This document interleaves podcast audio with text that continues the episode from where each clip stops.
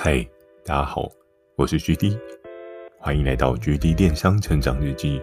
透过每周十分钟的电商成长故事，帮助你更加理解电商市场的运作。那在上一集呢，有跟大家聊到决战终点线。这一次算是我跟 M 夫人的的合作之下呢，其实这并非是我们第一支的品相。我们前面可能也有提一些像是充电线啊，或是一些耳机啊之类的品项。那前面的那些品项呢，我们就是在测试一下它的产品在整个平台的市场水位。不过，对于上一集所讲到的这个坐垫呢，算是一个比较新颖的尝试品项。在当时，不管是我还是 M 夫人，我们其实都觉得，诶，这个东西能够跑得起来，让我们有点压抑。当然，虽然前面已经有一些对应的佐证数据哦，可能 Facebook 的询问度非常非常高啊，所以其实我们觉得，诶，那这个东西会中，或许也只是刚好而已。所以我们可以知道，每一个爆品呢，都需要你很仔细、很深入的去研究，去找到市场的需求。像刚刚所讲到的，比如说在当时我们透过 Facebook 去看到一些受众的需求，然后进而把这个东西带进来。那在当时的资讯是相对混杂，并没有一个统一性的处理，也是因为那时候并没有像虾皮这样的比较强势的 B to B to C 的平台在台湾上场，所以其实一般的受众他们在搜寻对应的。产品来讲的话是比较困难的，那可能会有人很好奇说，嗯，不对啊，那时候 B to B to C 也有，比如说像露天啊，或者是说雅虎奇摩拍卖啊之类的这样的 B to B to C 平台哦。可是就我自己过往的经验来讲，嗯，还是会觉得在使用上面的流畅性，跟我想要找到我想要的东西的方便性，可能不是到这么的高，因为。我记得我曾经小时候也有在歪牌上面买过东西嘛。之前很早的前几期有跟大家分享到，我衣服都在歪牌上面买。但可是到了后面呢，就觉得操作界面上面好像不是自己想象的这么的顺畅。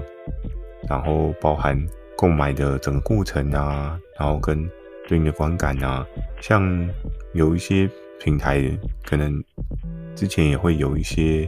各自外露的部分，所以会有一些诈骗案件的出现哦，或多或少会觉得相较没有这么的安心。当然，现在我相信他们一定改变了很多。如果有时候在电商上面做一些采购的时候，人不免俗都会这样，就是一朝被蛇咬，十年怕草绳嘛。就当你之前有吃过这样的问题状况的时候，嗯，不免俗就会对这个平台有一些。刻板的印象，然后这些刻板的印象呢，也会影响到你下一次还要不要再回来这个平台去做消费。每个的需求构成当中啊，我相信以平台端的角色来讲的话，其实要去 catch 到每一个新的受众，都是一件非常困难的事情，因为你要让他习惯在你的平台上面去做一些消费购买，是需要花很多很多的力气，然后你也需要。撒很多的资源跟他说：“哎、我这里有好东西要来买哦，要来逛哦之类的。”可是，在现在的电商情形的状况之下，如果大家有去看了一下那个流量或者像是搜寻的排行榜，不得不说，虾皮真的还是蛮前面的。当然，相对它的流量是最前面的，可是它的竞争度也还蛮大的。所以你可以看到这几年来。还蛮多虾皮相关的课程出现，然后或者是虾皮的讲师出现，去跟你说：“哎，这一块可以去进攻啊，这一块可以去做啊。”那我觉得每个人可能有每个人的一些偏好跟一些想法。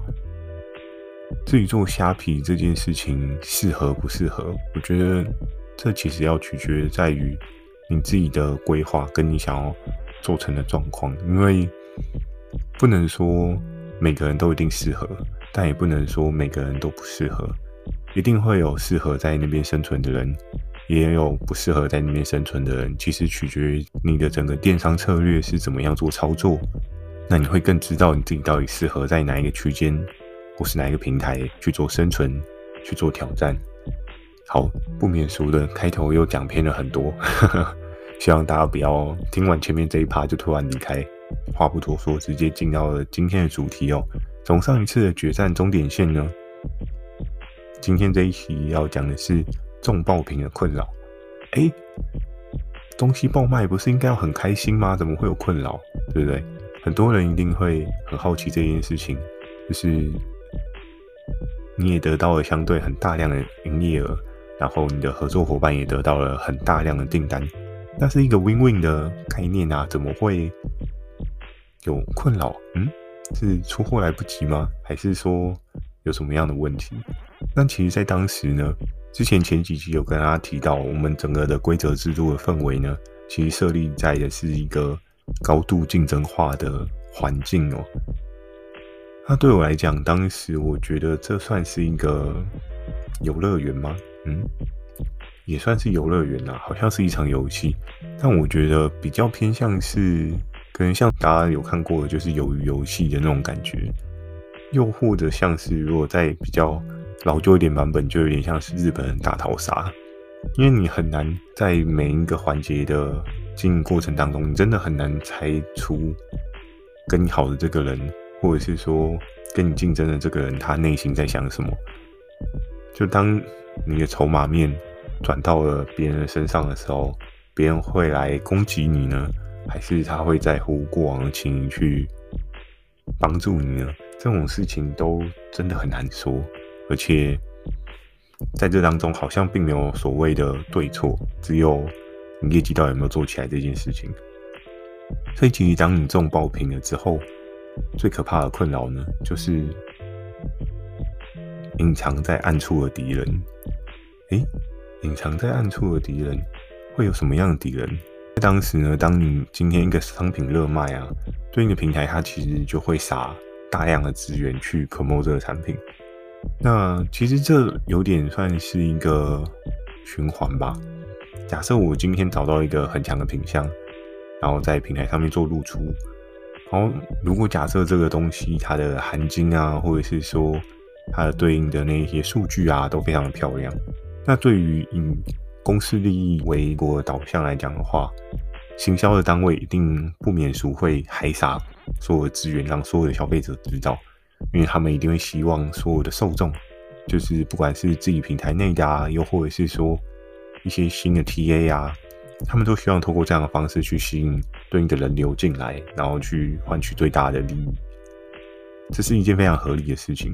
可是相对来讲的话，你打到的人就真的都只是单纯买你的东西吗？哦，这不然哦。你打到的人也非常有可能会是其他平台的窗口之类的。所以其实你海撒的过程当中呢，就会有很多的。隐藏的敌人出现，比如说，像在当时的电商市场当中呢，有很多的电商平台嘛。那我们可能比较熟熟知的，像是 PC Home 跟 Momo，如果刚好他们的体验窗口看到呢，一定也会直接问自己的合作伙伴，你看说，诶，是不是有这个东西可以进来？好像卖不错，卖踹踹看这样子。所以，其实，在每个爆品的出生啊，它也会伴随着竞争的可能性。你要很低调、很低调的把一个爆品卖到极致，这件事情其实是有点困难的。它其实是一种得与失之间的选择。你可以选择瞬间的爆大量的订单，但是你也很有可能被市场上面的隐性的竞争者给做掉。这种事情好像是蛮难避免的，因为他们都会有一些对应的方法嘛。重点是你看不到敌人是谁的状况之下，你真的很难防备。那在暗处的敌人呢？除了外部的敌人，还有谁呢？还有我们内部的敌人。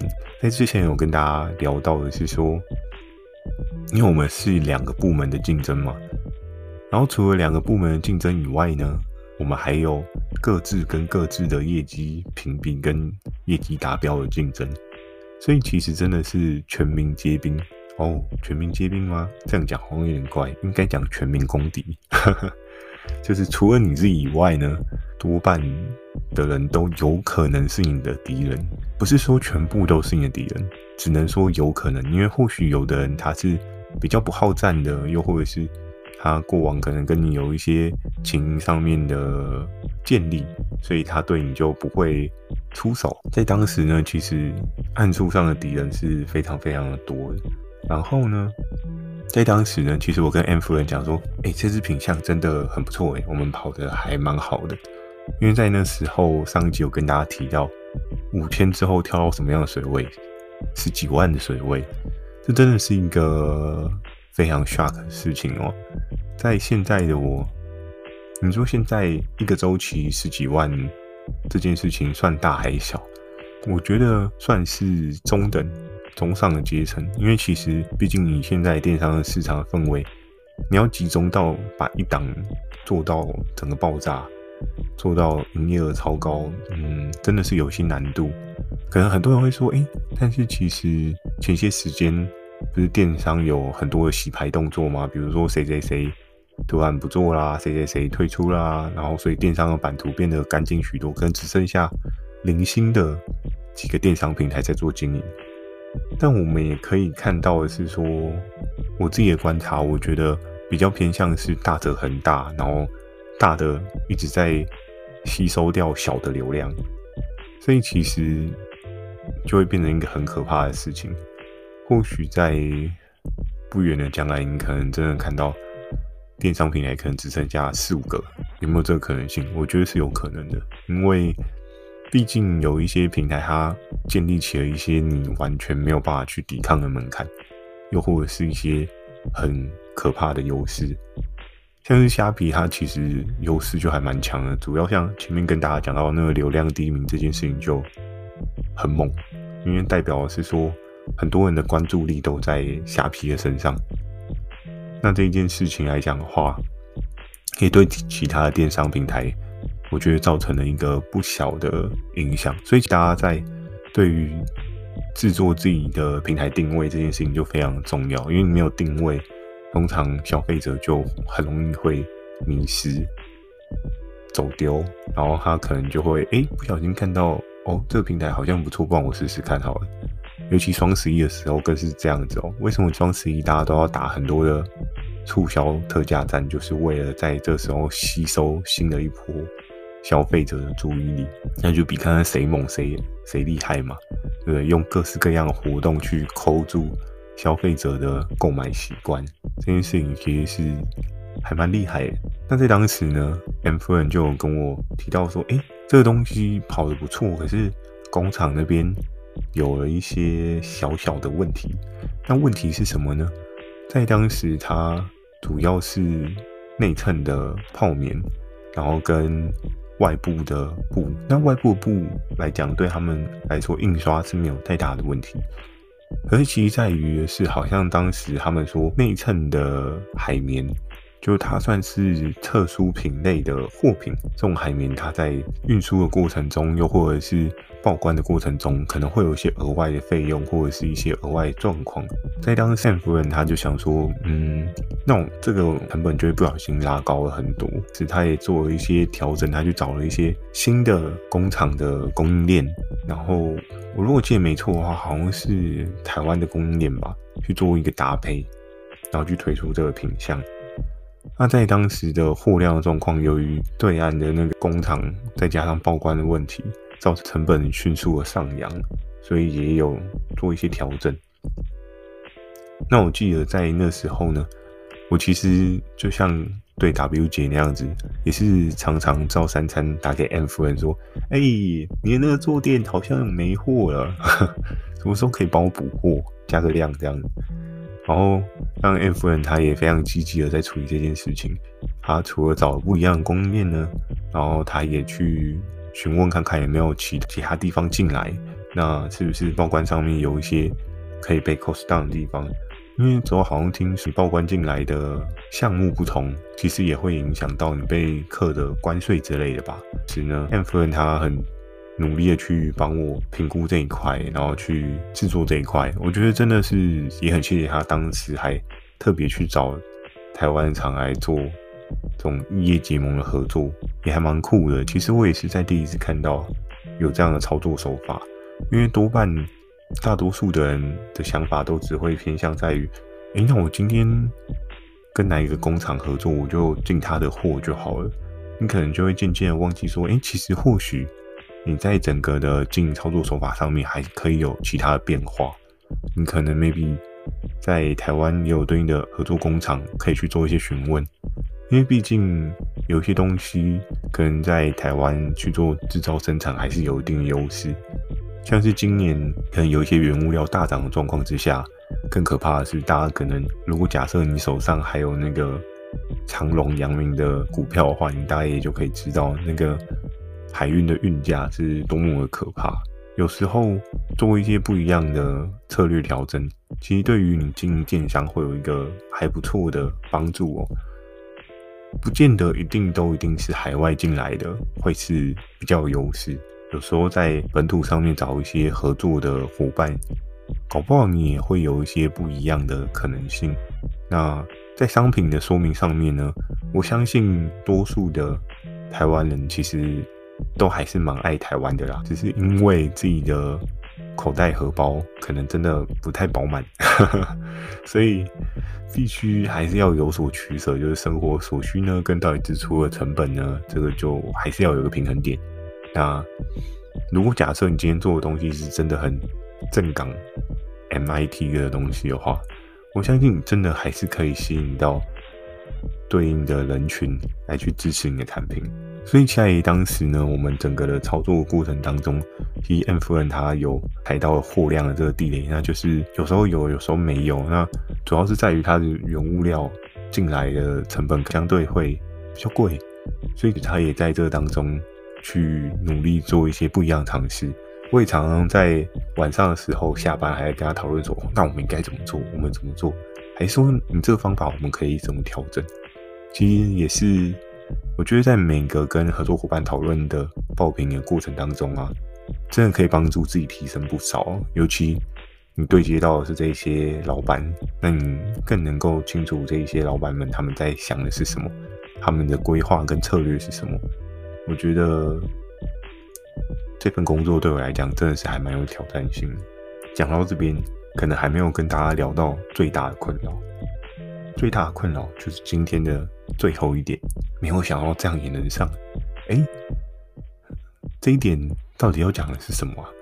主要呢，就是在于之前我跟大家提到说，这今天有一个业务窗口，他提了一个品项，然后好，比如说假设他今天也提了一个坐垫好，然后他可能就有一些不一样的规格，或者是说不一样的颜色，然后他就可以。做上架，或者是你要递出挑战书，直接跟人家 fight 到最后也是可以的。可是当你中爆品的最大的困扰呢，就是内部的竞争对手他会出什么招？他会出差异化的产品呢，还是直接给你打，还是说什么样的策略，你都不清楚。于是呢，在当时 M 夫人她货量相较稍稍有些不稳定的时候，默默的敌方阵营的就出了手。请了他的合作伙伴，然后来做这个品相，因为毕竟他们常常也是在看那个比较 top 的商品，所以他们当他们看到我的这一个莫名其妙品相跑起来的时候，他们自然就会 pass 给他们的合作伙伴说：“哎、快去拉这个类似的东西，我们可以来试试看。”在当其实并没有跟我直接面对面的 fight，可是相对来讲的话，他就找了另外一个合作伙伴去做一个更低的价格。然后呢，我那时候我就在研究说，嗯，那我的跟他的到底落差在哪？结果我整个超级大傻眼，他竟然用，比如说像是木纹的纹路，稍稍有些不同，然后就说这是不一样的商品。更有趣的是，QC 竟然过肩。那在那个时候上架，我跟雷恩大帅我们就觉得，what？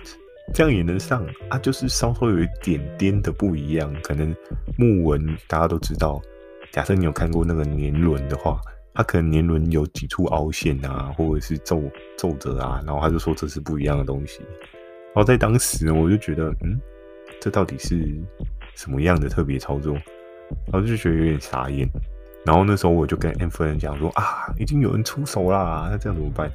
然后燕夫人就说：“哈，怎么会这样子啊？这样也可以上哦？啊，这个东西就根本是从对面进来的，然后也没有什么样的差异啊，这样也可以让他上。所以在那个时候，我记得燕夫人也是有些觉得无言以对啊，就是不是正常都是要资源 promo 在主要的档次，然后怎么会这样轻易让人家流进来这样子呢？就连大帅也常有跟我聊说。”嗯，那这样要怎么急？最重要的事情，你肯定要先把 N 夫人的资源货量先拉稳一点，不然其实以平台通路的广告策略来讲的话，你今天货量不稳，其实人家会不敢打你的广告。所以在那时候呢，我的这只爆品就杀出了这个程咬金，受了第一个暗处敌人的伤害。对，然后当时的销售的状况确实有被分食掉。分食掉一些些，没有到全部，可能 maybe 假设一个周期是十三万的水准，然后可能有默默的掉到了八万的水准。那在当时呢，他的合作伙伴可能有分食到个两万左右的水准。所以其实那时候我自己也很紧张，很想说哦，因为货不稳，然后所以导致这样的状况，觉得觉得很囧这样。